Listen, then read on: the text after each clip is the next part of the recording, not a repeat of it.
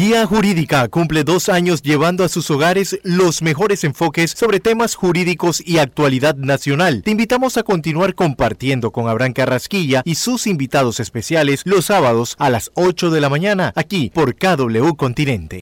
Sintoniza todos los sábados tu programa Guía Jurídica por KW Continente. Sintoniza todos los sábados tu programa Guía Jurídica por KW Continente, un programa de análisis jurídico, invitados especiales y los temas de actualidad que quieres escuchar.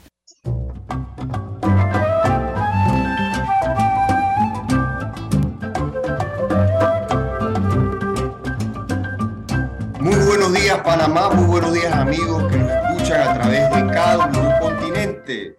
Hoy 28 de octubre del 2023, en una nueva edición de Guía Jurídica Radio, a través también de nuestras redes sociales de Grupo Guía, de Facebook Live, estaremos también en línea, en vivo, esperando sus comentarios, sus preguntas, hoy siempre abordando temas de actualidad, temas educativos, académicos, lo que siempre sabe eh, compartir con nuestra audiencia eh, de guía jurídica a través de eh, todos los sábados, siempre abordando estos temas, acompañado con nuestro amigo, compañero y abogado, el profesor Boris Oscar Núñez Vázquez. Buenos días, Boris. Muy buenos días, muy buenos días, Abraham, muy buenos días a toda la audiencia de KW Continente y de Guía Jurídica Radio que sábado a sábado nos acompaña eh, a través de este canal y también a través de Facebook Live eh, para que podamos entrar a sus hogares y poder conocer y, aprender de nuevos temas en el ámbito del derecho, que es lo que siempre hemos tratado de hacer docencia para toda la ciudadanía. Y hoy, como todos los sábados, siempre con un tema interesante y con un amigo de la casa, un, colega, amigo y hermano, yo puedo decir con, con, todo, con toda la autoridad, que nos va a hablar de algo que como que no se conoce mucho, eh, temas de algo de ciber, ciber, ciberdelincuencia.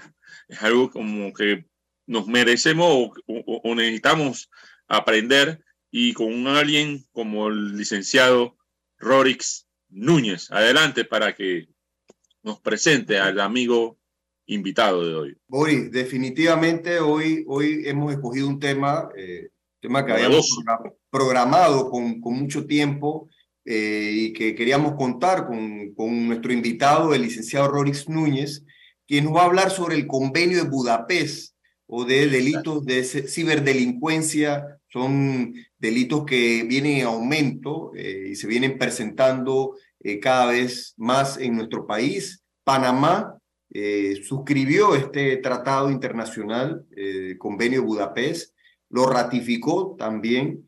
E incluso estamos celebrando prácticamente 10 años de haber ratificado este convenio, este tratado de Budapest, del cual Panamá se ha comprometido a cooperar, a contribuir con la comunidad internacional en combatir todos los delitos que provengan por el medio del Internet, por, la, por medio de eh, la informática, estos delitos que cada vez vienen a aumento y nuestro experto del día de hoy, el licenciado Roris Núñez, nos va a hablar un poco sobre qué es el convenio de Budapest, nos va a hablar eh, los avances que ha tenido Panamá y qué es lo que tenemos pendiente como panameños, como país, eh, a pesar que, bueno, estamos viviendo tiempos difíciles, eh, estamos desde, desde aquí, desde esta tribuna, pues mandamos un mensaje, pues, a todos los que nos escuchan en la radio, a, pues, a, manifestarse con responsabilidad, eh, ejercer este derecho a la protesta, que es un derecho como tal, eh, panameño eh, inconforme ante este, este contrato minero, de alguna manera la sociedad se ha manifestado, importante cuidar los bienes, la vida de los panameños en este proceso y esperemos que Dios primero, Dios, Dios mediante, podamos encontrar las vías, las salidas eh, de mediación negociación para resolver este conflicto social que tanto nos afecta. Pero vamos a, nuestro, nuestra programación del día de hoy y pues le damos la bienvenida al licenciado Rorix Núñez. Bienvenido, Rorix, a tu programa Guía Jurídica. Muchas gracias a Abraham y a Boris, estimados colegas y compañeros. Yo orgulloso miembro del grupo guía y, gracias también pues a la invitación que se me cruzó un trabajo que hicimos eh, con IPANDETEC, ¿no? Un instituto que también verifica, ¿no? El, análisis del desarrollo de la nueva tecnología y su impacto en el derecho, que puedo contar ahí brevemente a unas experiencias locales que hemos tenido, sobre todo en temas de ciberdelitos, ¿no? Y gracias a ustedes y, honrado, ¿no? De poder compartir algunas iniciativas y qué perspectiva actual tenemos de mejora de atender cabalmente este convenio de Budapest.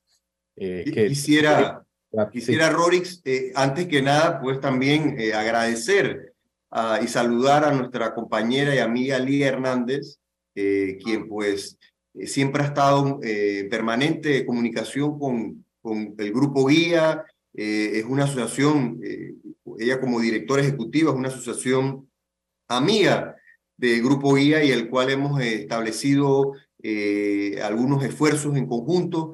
Y, y, también hoy queremos dar a conocer este, un esfuerzo, eh, Rorix, un esfuerzo en el cual participó IPANDETEC a través de un estudio reciente del 2023, el cual pues de alguna manera se hizo una, un estudio de implementación en Costa Rica, Guatemala, Panamá y República Dominicana. Y sobre todo eh, eh cómo ha avanzado este, esta implementación del convenio de Budapest sobre la ciberdelincuencia. Adelante, eh, y, eh, Rorix, y quisiéramos preguntarte, preguntarte qué, qué es el convenio Budapest, cómo, cómo surge, cómo nace este convenio y, y, de alguna manera un poco esos antecedentes históricos antes de hablar pues de cuáles esos son los delitos principales que de alguna manera a través de este convenio se buscan combatir. Adelante. Sí, muchas gracias. En efecto, el origen tiene que ver precisamente con lo que mencionaba hace un rato, de las altas tasas de crecimiento ¿no? del, del uso de las redes, de las herramientas tecnológicas y lo que denominamos hoy día ¿no? la cuarta revolución industrial. O sea, ese avance exponencial del uso a nivel global trae como consecuencia, porque este proceso obviamente de implementación, de utilizar cada vez más tecnología, redes sociales, trae esa, esa complejidad, trae unos fenómenos y amenazas concretas como son los ciberdelitos. A raíz de eso, en Europa, inspirados también por desarrollos de estrategias de seguridad de Estados Unidos, el Comité Europeo en 1996, tiene un antecedente de unos años, de la década de los 90, precisamente el año 96, el Comité Europeo para Problemas Criminales creó un espacio de especialistas denominado Comité Expertos para analizar los delitos informáticos. A partir de ese momento se realizó un estudio, principalmente en Europa, ¿no? ¿Cuáles eran los fenómenos? ¿Cómo se estaban dando los ataques informáticos a entidades públicas, y privadas y a, a la sociedad en general? Y a raíz de esto se desarrolla esta iniciativa que se conoce como primer Tratado Internacional de Asuntos de Delitos Informáticos, es decir, el convenio de Budapest que se firma en esta ciudad de Hungría, Budapest, en el año 2001. Nace como una respuesta precisamente con, diríamos, un triple enfoque o estrategia, una, una la, primordial que, que, debemos apuntar y, y, luego mencionar, los delitos, establecer cuáles son esas, esas actividades que se pueden eh, llevar a un proceso penal y ser objeto de una sanción, ¿no? Porque hay diferentes tipos de actividades que se recogen en ese instrumento. Otra parte procedimental, porque si es algo complejo, requiere de un trabajo muy especializado de cómo demostrar que en las redes, en el uso de herramientas, se está ejecutando delito y atribuirle a determinadas personas, porque sabemos la complejidad. Muchas de estas cosas se desarrollan de manera anónima. Hay que investigar la fuente y origen de, la, del origen de este ilícito. ¿sí?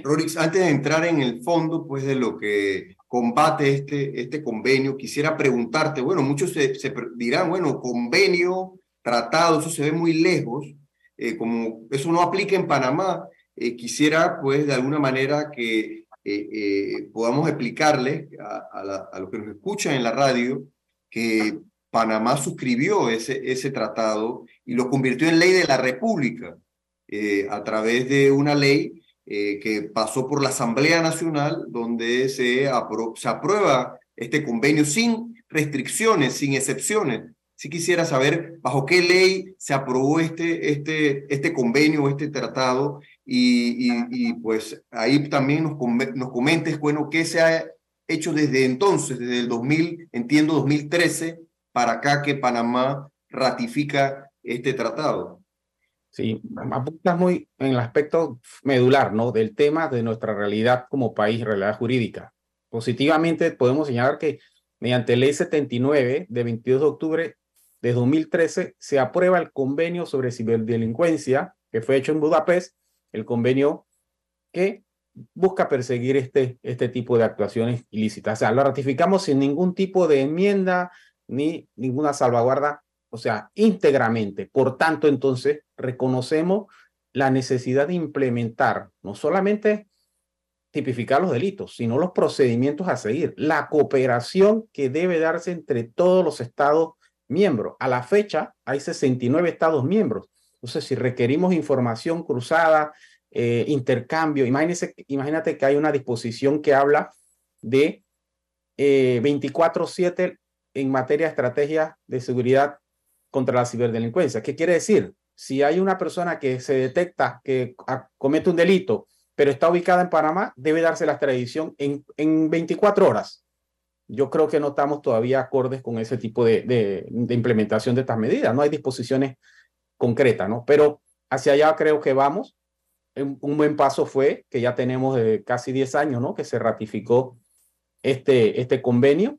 69 países, somos de los nueve países de, de Latinoamérica que hemos impulsado y fuimos el segundo de toda Latinoamérica, ¿no? que ratificamos este convenio detrás de, República Dominicana, pero creo que habla muy bien de Panamá.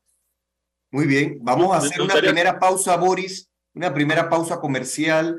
Eh, tenemos al amigo Ricky en cabina, a quien saludamos, y regresamos con nuestro invitado especial para que nos diga qué delitos, cuáles son esos delitos es, eh, que se hacen a través de la informática o, esos, cuáles son los ciberdelitos que existen en Panamá y, que trasciende fronteras, como muy bien explicó el colega Roris Núñez. Adelante, Ricky.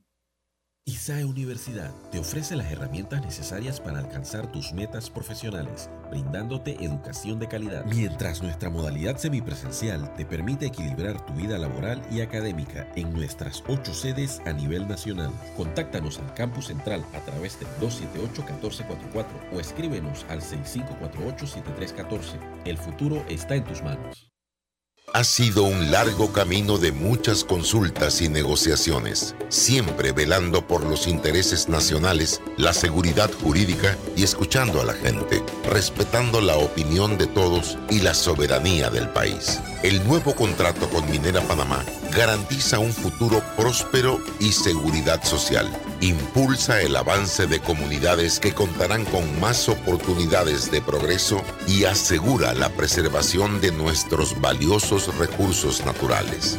El primer pago correspondiente al aumento que se realizará a los jubilados será a partir del 20 de noviembre de 2023.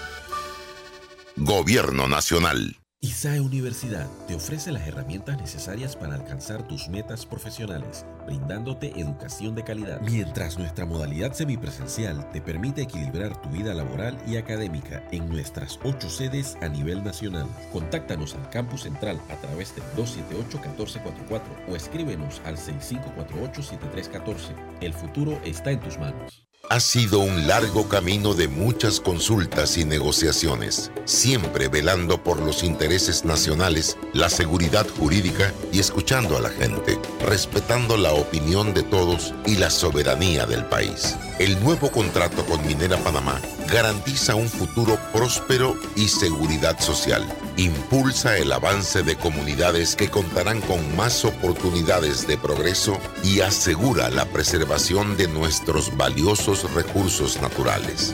El primer pago correspondiente al aumento que se realizará a los jubilados será a partir del 20 de noviembre de 2023. Gobierno Nacional. Sintoniza todos los sábados tu programa Guía Jurídica por KW Continente, un programa de análisis jurídico, invitados especiales y los temas de actualidad que quieres escuchar. De vuelta a su programa Guía Jurídica, hoy conversando con el licenciado Rorix Núñez sobre eh, el convenio de Budapest, convenio que combate los delitos eh, que se realizan a través del Internet o la informática. Y Boris, tú tenías alguna una pregunta para nuestro invitado. Adelante. Sí, en efecto. O sea, eh, antes de ahondar más en el convenio de Budapest, eh, si pudiera aclararnos un poco el concepto de qué es un ciberdelito o una ciberdelincuencia, exactamente a qué nos estamos refiriendo con, con esas palabras o ese concepto. No, muchas gracias, Boris. Creo que para salir un poco ¿no? de más temas jurídicos, darle un enfoque más de conocimiento general. Es aquella toda actividad ilícita que se procura utilizar las herramientas tecnológicas, precisamente la informática, para causar algún perjuicio contra una persona o tratar de obtener beneficios indebidamente. Esa sería la, una, una aproximación a definición. El propio convenio de Budapest no lo define precisamente porque hay una cantidad de actividades que se vienen desarrollando. Incluso ya el propio convenio se, se menciona que requiere de adiciones, actualizaciones, porque esto emerge. Pero te puedo contar un ejemplo muy puntual. Eh, en la práctica, podemos encontrar que alguien te está causa, te quiere denigrar tu integridad, decir que incurres en algún tipo de, de actos, te acosa personalmente. Eso pasa en las redes, lo trasladamos a las redes. Te puede causar un perjuicio económico personalmente, con cuentas tuyas o, o accesar a la información o, a tus recursos. Pero si lo desarrollamos en las redes, tiene un propósito igual. Pero ¿por qué hay que establecerlo con un marco regulatorio especial? Precisamente porque tiene una capacidad técnica, tecnológica que dificulta detectar quién incurre en esa actividad ilícita. Por eso se requiere establecer pautas especializadas. Podemos decir, ah, ya nuestro código contempla la estafa por medios informáticos, la defraudación aduanera a través de, la, de las redes, el, el hackeo de información, ya se puede decir que se encuentra con accesar a información, pero estas conductas actualmente no están sancionadas conforme a la actividad que se desarrolla, es decir, hay penas muy bajas. Yo he donde... Quisiera, para beneficio de nuestra audiencia, nos escuchan desde Bocas del Toro hasta Darién, eh, pues nos compartieras un poco eh, cuáles son esos delitos, esos delitos que em, eh, comunes que hoy por hoy nuestro código penal pues tipifica como delitos de ciberseguridad o, o ciberdelincuencia y entiendo que la base sobre esto está asentado sobre la base de la penetración del Internet, porque estos delitos solo pueden realizarse con la herramienta o el uso del Internet. Y Panamá ha logrado una penetración, un porcentaje de penetración, según este estudio que, que participó IPANDETEC, un, de un 64%. Panamá tiene una penetración de Internet de 64%. Y yo quisiera preguntarte, cuáles son esos delitos comunes que consideramos eh, de, ciberdelincuencia y que el convenio de Budapest de alguna manera pues está eh, eh, promoviendo o, o, tratando de que se generen las adecuaciones en cada uno de los países. Adelante. Sí, muchas gracias. Actualmente están tipificados ya con nuestra ley 14 de 2007, Código Penal, y algunas modificaciones que se dieron posteriormente en delitos contra el honor un agravante, el que se desarrolla a través de medios informáticos, hurto, estafa también, delito de daños que se realiza a través de las redes herramientas, delitos financieros propiamente tal, eh, pero sin embargo, estos delitos tienen, como le decía, eh, alguna atenuante, ¿no? Que no, por ejemplo, alguien puede captar información de manera ilícita y actualmente esa sanción sería muy leve porque no está tipificada propiamente en. El uso, el, de, el acreditarse que él traslada esa información, obtiene un beneficio, es lo que se sanciona. Entonces, ya el propio convenio, miren lo que tipifica la, el catálogo de delitos o ciberdelitos. Pornografía infantil por Internet tiene una serie de agravantes de cómo tener la información, cómo transferirla, cómo comercializar ese tipo de material ilícito, la violencia, la correspondencia, comunicaciones, suplantación de, de identidad con una amalgama de, de variables, ¿no? De, de, sanciones y así otro tipo de, delitos que podemos encontrar que hoy día hemos, hemos contatado en nuestro país, ha penetrado incluso instituciones públicas que han sido víctimas de hackeo. Yo, yo, yo, ahora que tú mencionas un poco de, ejemplo, me viene a la, a la memoria un caso una vez. Yo tuve a, con, que en paz descanse mi tía. Allá la llamaron, estaba yo presente, la llamaron, ¡fum! La llaman. No, que mira, tenemos a tu hijo, papá, papá. Era, todo se veía como un famoso secuestro expreso o, un secuestro este por, por, por, por, teléfono, que le dicen a una, a una persona que tiene a un familiar eh, secuestrado, secuestrado, pero van pidiendo información, información, información. Yo creo que eso ha pasado mucho, ha sido un caso muy común, creo que aquí en Panamá. Eso, eso entra a la luz de lo que, eh, lo que contempla el convenio de Budapest. Esos secuestros expresos, no sé cómo se le definen puntualmente, pero es por, por teléfono y que te van diciendo que tu hijo está así, así, así, así, así, así, y que si no das algo de dinero, algo le puede pasar. Eh, eh, eso entra dentro de esta categoría, Rorix. Ahí requiere internet, ¿no? si no hay internet, no, no estamos hablando de delitos. es por teléfono, a veces te llaman por celular. A ver.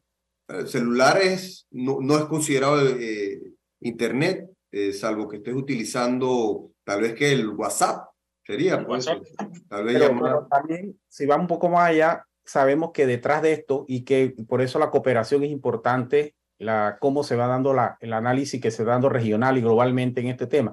Estas personas tienen información. Hay hasta un software, hay un, programa que ustedes pueden ver que, cómo va captando información. Usted usa Waze, instala y ya ustedes saben si, el, el, que está en esta actividad ilícita ya sabe usted dónde reside, porque usted dando información de dónde usted viaja, generalmente todos los días, dónde usted trabaja. O sea, siempre hay captación de datos ilegal que se da. Posiblemente el secuestro esté precedido por una serie de actos que sí son ciberdelitos. Pero precisamente lo que dice Abraham, el hecho de una llamada o algo no encajaría dentro del tipo penal, pero sí hay que ver la construcción y por eso se habla incluso de crimen organizado en materia de ciberdelitos, lavado de dinero. Eso me, no. Me, gustaría orientar un poquito a, a, Boris, incluso a la audiencia, en que estos delitos contra, un ejemplo, la confidencialidad, la integridad y la disponibilidad de datos y sistemas informáticos como el robo de identidad. Eso se da mucho en Internet, lo que llamamos el famoso phishing, que se trata sobre el envío de, eh, a una cuenta de correo electrónico de un enlace que lleva una página falsa en la cual el, eh, el cliente de una eh, entrega la identidad personal mediante engaño, dando las contraseñas, por ejemplo, para poder entrar a las cuentas bancarias. Ese es un tipo de delito conocido también como el famoso phishing. Eh, también hay otra, hay otra figura que es el framing, que es el que clona una página web de una institución y tú accedes pensando que es la página oficial y se redirige a usuarios que piensan que acceden a la dirección correcta de Internet y, con el mismo eh, objetivo que es obtener tus contraseñas para alterar y cambiar o modificar la integridad de información, de datos, etcétera.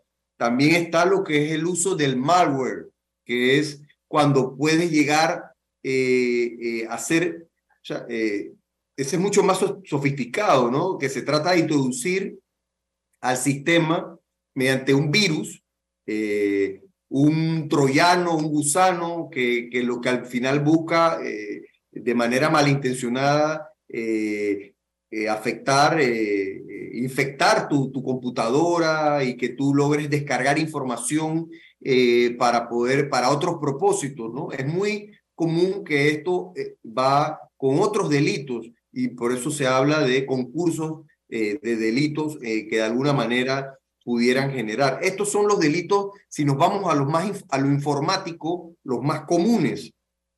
Pero también usted puede ver eh, el, uso del tema de la pornografía infantil por medio de Internet.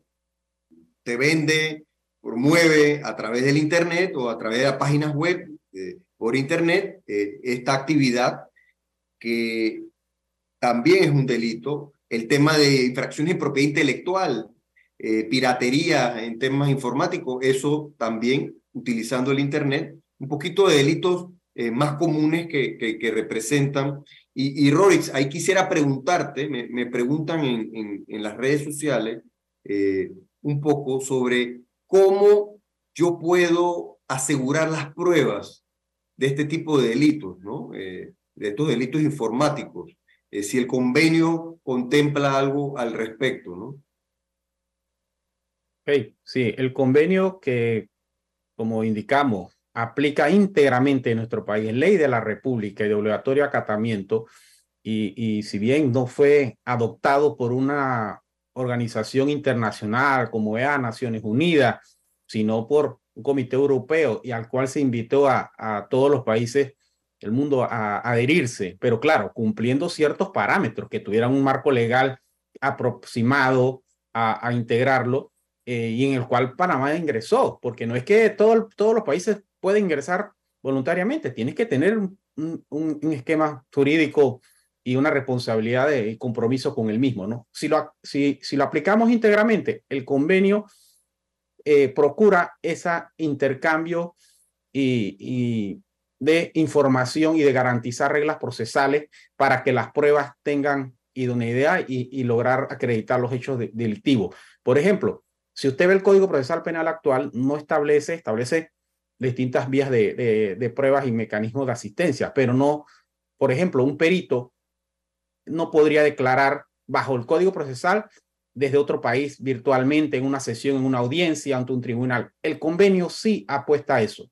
Entonces, faltaría solamente implementar unas reglas adecuadas que peritos, especialistas, incluso autoridades o, funcionarios de otras instituciones que recaban información, porque estas actividades son de organizaciones criminales que operan en uno o varios países. Entonces, la cooperación y la asistencia es clave. El convenio sí permite asegurar pruebas de esta manera. Podemos decir que estos son delitos que trascienden fronteras, que se cometen muchas veces desde otros países, se habla de, de la India, de China, con un IP de otro país para entonces eh, eh, realizar operaciones o actos delictivos en Panamá, por decir un ejemplo. Entonces necesitas asistencia de estos países y los que son, forman parte o hayan suscrito o ratificado el convenio en Budapest, pudiera haber algún tipo de cooperación para combatir estos tipos de delitos y llegar con los responsables. Sí, correcto. Es lo que procura el convenio que los países que son miembros y que lo han ratificado se asistan mutuamente, intercambiar información, porque como decíamos, mucho de, esta, de estas fuentes de, de los ataques o acceso a información de manera ilegal de los usuarios o de bancos, entidades crediticias, se da desde otros lugares con una fuente de, anónima, pero quienes pueden sí recurrir y verificar quién está detrás de estas, de estas, de estas cuentas, de estas eh, empresas o que se abren ficticiamente los otros países. Ahí viene un tema que, que, que, que genera algún tipo de preocupación y no, en Panamá. El estudio que se realizó, que participó el PANDETE, hizo referencia a que, por ejemplo, la sociedad civil en Guatemala y en República Dominicana ven con cuidado cómo los países vamos a dar información de, de, de, nuestras cuentas, de nuestro manejo de información comercial, porque eso puede ir en contra de la protección de datos personales o no pero estamos frente a un ciberdelito, un cibercrimen, y creo que hay que verlo y ponderarlo con responsabilidad. Una pregunta, Rory. ¿Panamá está en la capacidad de poder investigar ciberdelitos que hayan ocurrido fuera de, del territorio nacional?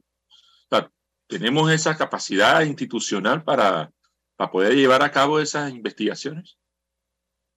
Bueno, pedir información, ¿no? no podemos realizar investigaciones fuera ¿no? de nuestro país, pero pedir esa asistencia, colaborar y requerir, si necesitamos un perito que maneje un, uno de estos tipos de modalidades de phishing o algo de, de actividades ilícitas que mencionó Abraham hace un momento dado, necesitamos tener peritos expertos. Cuidado, nuestro Instituto de Medicina Legal y Ciencia Forense no tenga esa capacidad real.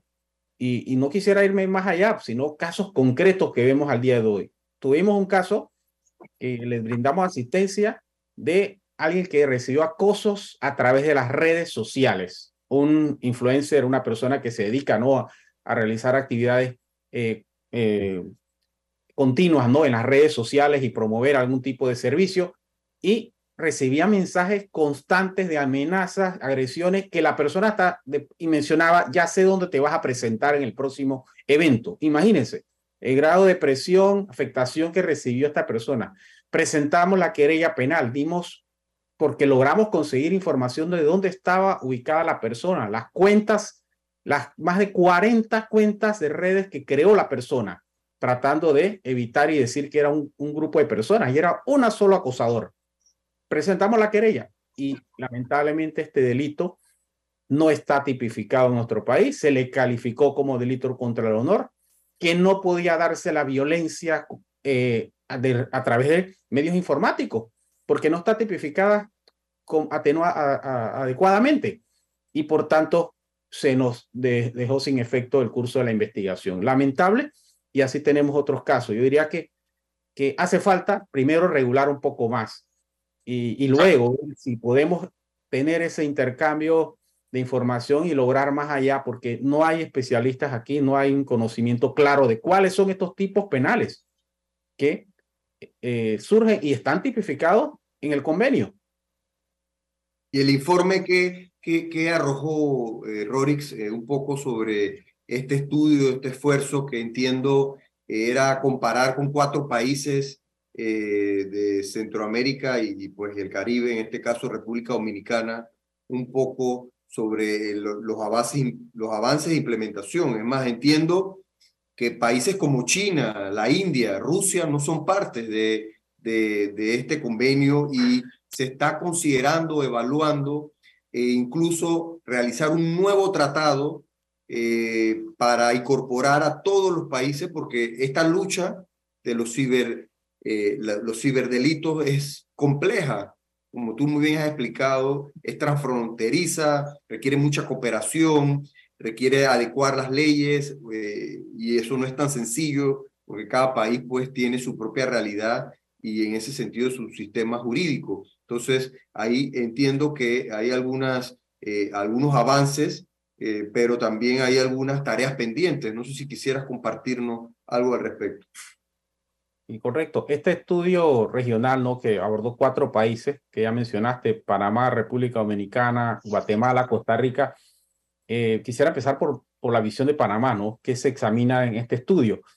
Se verificó que luego de la ratificación del, del convenio de, Budapest mediante ley 79-2013, que entró en realidad a, a, hacer, a tener efectividad en el año 2014, este convenio para Panamá, se constató que hemos presentado varios proyectos de ley buscando integrar como recomienda o propone este convenio lo que son los del ciberdelito. Es decir, puede ser que hay conductas ya descritas en nuestro Código Penal de manera dispersa, específicamente para situaciones de uso de medios informáticos o la tecnología para cometer estos crímenes, pero que no son debidamente regulados íntegramente. La, propia tenencia de información ilegal debe ser sancionada, agravantes o, sanciones más graves porque el uso de, estos medios informáticos.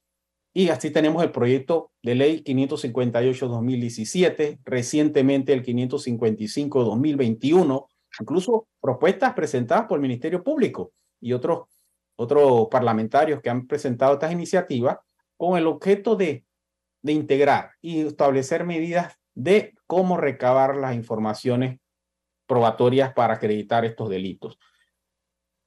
En el reporte se ve que esto es un, un avance positivo, ¿no? La intencionalidad, el compromiso que se está procurando, lamentablemente estas leyes no han sido adoptadas. Pero haciendo una radiografía de, del comportamiento, cómo se ve en la sociedad en las instancias gubernamentales, el tema del, ciberdelito, hay cuatro ejes que se evaluaron en este informe. Uno de ellos es la mentalidad de seguridad cibernética que tenemos en nuestro país. Y el índice más alto de, de, esta mentalidad positiva y, y que estamos conscientes lo vemos en el sector privado, principalmente las entidades bancarias. Son conscientes. A diario reciben miles de ataques a sus centros de de datos, ¿no? De información bancaria de los usuarios y, y ellos están conscientes de que La seguridad es un tema de Estado, un tema que hay que verlo día a día, no es un tema que hay que verlo aislado. Tenemos que estar conscientes de todas estas figuras ilícitas que se dan y estar conscientes porque también el estudio ve una parte negativa. Mucha gente no denuncia porque dice, ah, bueno, fue mi culpa porque no cambié la clave, fue mi culpa porque o no, no, esto hay que combatirlo y entender y recibir apoyo de las instancias eh, del Ministerio Público, ¿no? En cuanto a la conciencia de seguridad, la sensibilización se indica que estamos en, escala 2 de 5. Creo que estamos un poco por debajo de la media, ¿no? No estamos sensibilizando en nuestro país sobre esto. No sabemos qué es el convenio de Budapest, no sabemos cuáles son las actividades de ciberdelitos. La confianza que tenemos los usuarios en el uso del Internet. Imagínense que eh, es más, eh, más confiable el uso del gobierno electrónico, o sea, entendemos que podemos entrar a las bases de datos de las instituciones públicas, es más seguro que yo usar mis propias redes y, que alguien me haga una invitación y me reciba información y tenga que, que, dar mis tarjetas. Creo que ahí todavía la gente tiene un poco de precaución. Eso es positivo, según el informe. La privacidad en línea, todavía los usuarios no entendemos que debemos cuidarnos mucho más allá. La privacidad que se debe dar de los datos de los propios empleados tampoco es muy alta. Es un balance que vemos el informe dice que hace falta tareas por hacer. En cuanto a la región, los cuatro países, si me permite, quisiera mencionar algunos hallazgos que hace el, informe sobre el impacto que tiene este, la ratificación del convenio, que es significativo la ratificación y debe seguir creciendo eh, la manera de regular. Entendemos que los países todavía, a los cuatro países nos falta adecuar íntegramente el convenio. Algunas reformas parecen, como ya apuntaba antes, con generar conflictos en cuanto a otro tipo de derechos, porque esto habla de derechos humanos, porque tratamos de proteger nuestros datos y nuestra información, pero Guatemala y Dominicana, la sociedad civil indica, ojo, de estar dando información a los estamentos de seguridad, estar dando información por requerimientos penales abiertamente, indiscriminadamente es un riesgo, atenta contra la privacidad de los datos de los usuarios. O sea, eso hay que regularlo también, no darlo abiertamente porque hay una investigación. Entonces, toda nuestra data, nuestra información va a estar en un expediente, en un, en un caso penal. Yo, tengo una pregunta, Rory, si me lo permite, y he visto un poco en el, en el informe, de los cuatro países eh, solamente Costa Rica presentó lo que se denominan las reservas al cumplimiento del convenio, tengo entendido. Pero es el único país de los cuatro dentro del informe. Eh, eh, ¿qué, significa eso realmente a la hora de la implementación del, convenio de Budapest internamente? ¿Qué es eso de, las reservas pues, para el convenio? Correcto, muchas gracias. Bueno, si vemos como planteamos, el convenio no fue adoptado en marco de una conferencia, una agenda multilateral de, de una organización, como lo veíamos hace un tiempo que hablamos acá de la OIT, ¿no? Que tiene un sistema de control normativo, donde allí sí hay un, un eje de, trabajo de responsabilidad de que si tú no acatas el instrumento que ratificaste, eh, puede ser objeto de, de, un, de un mecanismo de control o supervisión por parte del ente o la organización. En este caso, el convenio, el tratado, no te da ese imperativo de que si tú no lo atiendes, eh, vas a ser objeto de, una, de un procedimiento ante, ante algún organismo, porque está, es una de quizás las situaciones que el convenio presenta como un reto, porque como mencionaba Abraham, China, India, Rusia, no lo ratificaron y consideran que, ¿cómo vas a ratificar a lo cual no participaste en su construcción? de las normas, las disposiciones. Necesitamos que sea el concierto de naciones que en consenso adopte íntegramente, pero es no la realidad que tenemos y es el tratado de ciber contra la ciberdelincuencia. Entonces, que hay que apoyarlo. La reserva, es decir, que Costa Rica indica, esta parte del convenio no la voy a aplicar, no me voy a obligar a ellas. Es lo que yo comprendo, porque esta es una situación sui generis, no estamos bajo un, bajo un sistema multilateral que genere eso, esas obligaciones, ¿no? O, cómo sería estar bajo la OEA, un, instrumento de derechos humanos que, adoptemos como país, como el Pacto de San José. tenemos que cumplirlo íntegramente. Los convenios no se deben eh, ratificar o adoptar con, con reservas. Esto es un fenómeno que se da porque esto es un convenio voluntario. Tú te adhieres voluntariamente, tú no eres parte del Comité Europeo, decidiste integrarte porque crees en la lucha que se está procurando en este convenio. Quizás la reserva está dirigida por problemas internos de su, de su legislación, ¿no? Y muy bien, muy bien, Rorix. Eh, vamos a hacer la última pausa comercial eh, y con Ricky en cabina y regresamos con nuestro invitado especial Rorix Núñez hablando sobre el convenio de Budapest, convenio tratado que combate los delitos informáticos o que se realizan a través del Internet. Adelante, Ricky. Sintoniza todos los sábados tu programa Guía Jurídica por KW Continente. Ha sido un largo camino de muchas consultas y negociaciones, siempre velando por los intereses nacionales, la seguridad jurídica y escuchando a la gente, respetando la opinión de todos y la soberanía del país. El nuevo contrato con Minera Panamá garantiza un futuro próspero y seguridad social. Impulsa el avance de comunidades que contarán con más oportunidades de progreso y asegura la preservación de nuestros valiosos recursos naturales. El primer pago correspondiente al aumento que se realizará a los jubilados será a partir del 20 de noviembre de 2023. Gobierno Nacional. ISAE Universidad te ofrece las herramientas necesarias para alcanzar tus metas profesionales, brindándote educación de calidad. Mientras nuestra modalidad semipresencial te permite equilibrar tu vida laboral y académica en nuestras ocho sedes a nivel nacional. Contáctanos al campus central a través del 278-1444 o escríbenos al 6548-7314. El futuro está en tus manos. Ha sido un largo camino de muchas consultas y negociaciones, siempre velando por los intereses nacionales, la seguridad jurídica y escuchando a la gente, respetando la opinión de todos y la soberanía del país. El nuevo contrato con Minera Panamá garantiza un futuro próspero y seguridad social. Impulsa el avance de comunidades que contarán con más oportunidades de progreso y asegura la preservación de nuestros valiosos recursos naturales. El primer pago correspondiente al aumento que se realizará a los jubilados será a partir del 20 de noviembre de 2023. Gobierno Nacional. Sintoniza todos los sábados tu programa Guía Jurídica por KW Continente, un programa de análisis jurídico, invitados especiales y los temas de actualidad que quieres escuchar.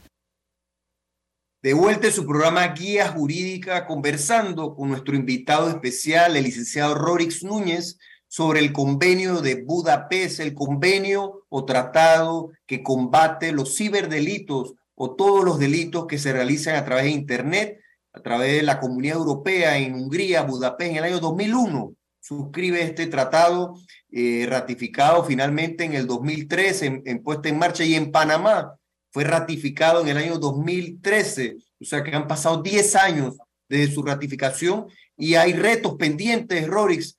Y también quisiera que nos hablaras un poco de los protocolos que se han generado luego de este, que este tratado se haya puesto en marcha. En mayo de 2022, deseo compartirles, se abrió eh, a proceso de adhesión ¿no? de los países el segundo protocolo adicional al convenio de Budapest eh, que busca que esta base integral de, de persecución a los ciberdelitos que son tipificados ya en el convenio se logren implementar adecuadamente, es decir, que las legislaciones de todos los países miembros que estén sean posiblemente homogénea. Eso es lo que procura ahora este convenio. Ha detectado que hay dificultades con muchos países en tratar de, de adecuar, armonizar lo que dice el convenio en sus códigos penales, ¿no? Es una parte sustantiva importante que mejora la cooperación, es decir, tú necesitas asistencia técnica, te vamos a enviar especialistas a tus países, cooperación con los países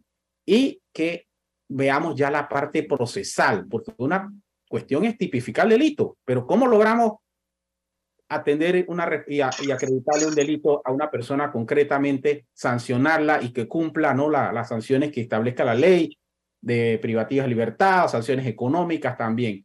es cómo lograr que se divulgue la evidencia electrónica. Es complejo, obviamente, este proceso. Alguien mencionaba eh, eh, fuera de la, de la sesión de ahorita de los metaversos también como un nuevo ecosistema digital donde el cual también operan el, el, cibercrimen, también va a estar ahí inmerso, ¿no?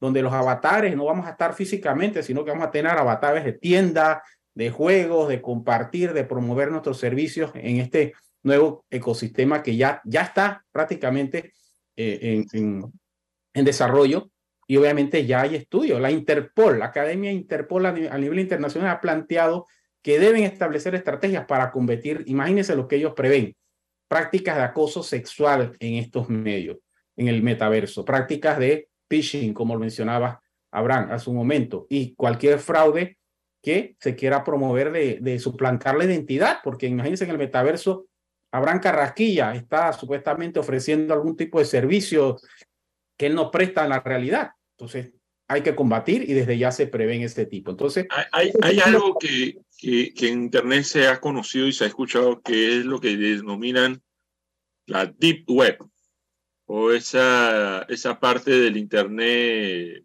de, de, la dimensión desconocida o, o la, la, parte oscura del Internet. Eh, de alguna manera, este convenio de Budapest alcanza lo que popularmente se conoce como Deep Web en sí. Sí, también, también, porque es otra área donde opera la tecnología, informática, las redes, o sea que no, no está, escapa, a, así como el metaverso, como decimos, que es otro tipo de instancia de desarrollo tecnológico, no escapa y, está mencionado dentro de los, principalmente en, en qué, Boris, de, persecución criminal, pornografía. Se menciona que la Deep Web es utilizada para comercializar, imagínate, este tipo de, actividades. no, cualquiera entra a la Deep Web. es un tema de un conocimiento muy específico y especializado, que es como un, una página oscura que uno tiene que saber, que entra, tiene que saber cómo entrar. Pero entonces se da toda esta este caldo de cultivo para todas esas eh, conductas eh, ilícitas que comúnmente es lo que tú has mencionado a lo largo del, programa, ¿no? Para, para conocimiento de la audiencia, ¿no? Para que se entienda el concepto ¿no? de Deep Web. definitivamente este convenio lo que busca es eso y pues de la comunidad europea, Estados Unidos, eh, países de Latinoamérica como Costa Rica, República Dominicana, entiendo que hay otros países eh, preocupados por, por el aumento de delitos a través del Internet o, o, estos ciberdelitos, porque se han venido en aumento. Y quiero que sepas que Panamá no escapa de eso y los que nos escuchan en la radio eh, eh, sepan tener cuidado, proteger sus contraseñas. Sobre todo, estos delitos se dan mucho con el tema de cómo, de, cómo tratan de engañar a un usuario, un cliente de un banco para lograr captar sus contraseñas y luego realizar operaciones, operaciones de transacciones, transferencias eh, ACH, incluso a otros países. Entonces es difícil a veces porque esos accesos se dan a veces desde otros países eh, donde tú eh, de alguna manera eh, logras cliquear algún enlace y, y, crees que estás en una página, en la página del banco y no lo es, y das tus contraseñas por error, entonces se da esta situación donde eh, eh, de alguna manera eh, algún tipo de estafa o fraude, pero utilizando los medios tecnológicos, el uso del Internet para confundir y engañar. Eso es uno de los delitos más comunes. El otro es el, el, la pornografía infantil a través de, del Internet y otros mecanismos que, que, hemos conversado más temprano y que de alguna manera este convenio debe reforzarse y, y, entiendo que ha emitido dos protocolos, Rorix, si nos puedes hablar que Panamá todavía no ha firmado, hay dos protocolos que eh, en temas de delitos eh, informáticos se está contemplando. Sí, correcto. Dos protocolos. El último, como mencioné, el, el año 2022. Eh, uno que busca mejorar la cooperación y asistencia mutua entre todos los Estados miembros o firmantes ¿no? Del, de este tratado de, contra la ciberdelincuencia, porque es un tratado, yo diría que darle ese énfasis, porque es reconocido y tú tú quieres formar parte de este marco jurídico sustantivo, procedimental y de cooperación. Y el segundo protocolo que ya requiere, requiere que la evidencia electrónica sea intercambiada y compartida con eficiencia a través de, mecanismos probatorios, de peritaje que tengan validez. Es decir, un alguien que tiene un experto internacional tenga validez. Hoy día, posiblemente un perito en un tema eh, de otro tipo de delitos no podría participar si no tiene idoneidad y no competencias en el país, pero como este delito trasciende fronteras, es, operan diferentes ámbitos, los peritos deben tener, entonces hay que regular eso, procuramos, yo creo que ahí sería clave que nuestro país tome nota y demos ese paso de, verificar si estamos atentos a, a, ratificar los dos protocolos, los dos, los dos protocolos adicionales del convenio. Creo que dentro de esos protocolos está también el de combatir la propaganda racista o, o xenófoba a través de redes informáticas como una ofensa criminal.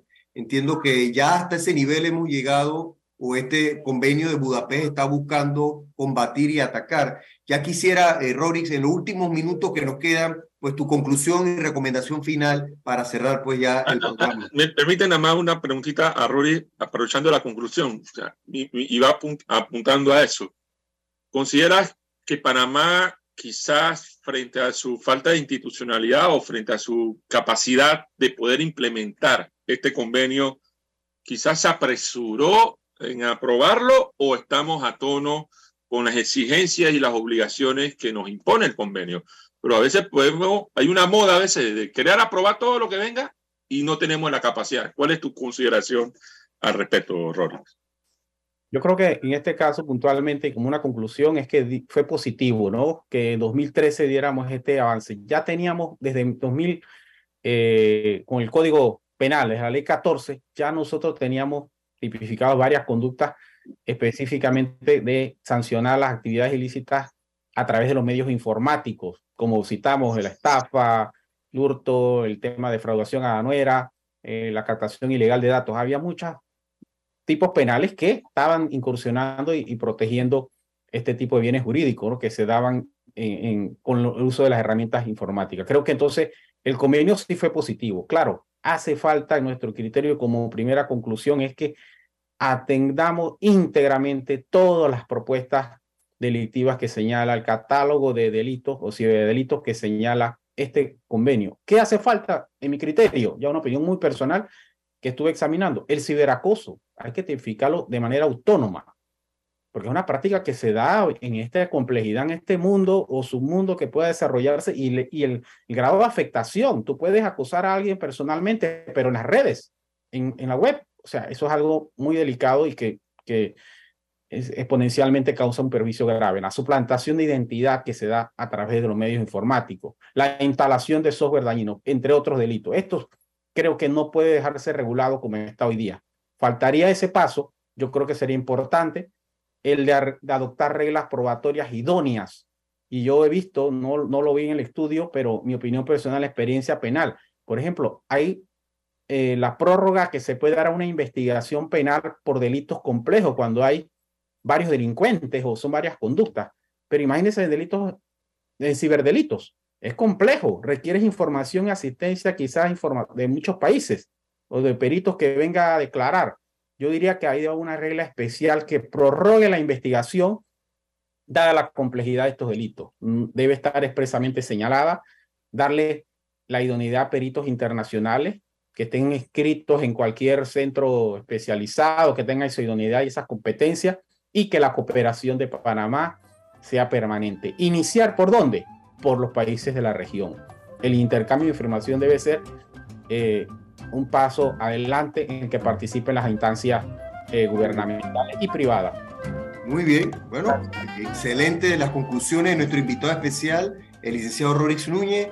Pero bueno, el tiempo no da para, para, para más. Debemos eh, despedir este programa y agradecer hoy la sintonía. Se despiden sus amigos de siempre, el profesor Boris Ocar Núñez Vázquez y su servidor amigo Hernando Abrán Carrasquilla. Saludos Panamá, nos vemos el próximo sábado con otro tema interesante. Chao. Guía Jurídica. Sintonízanos todos los sábados por KW Continente. Te esperamos.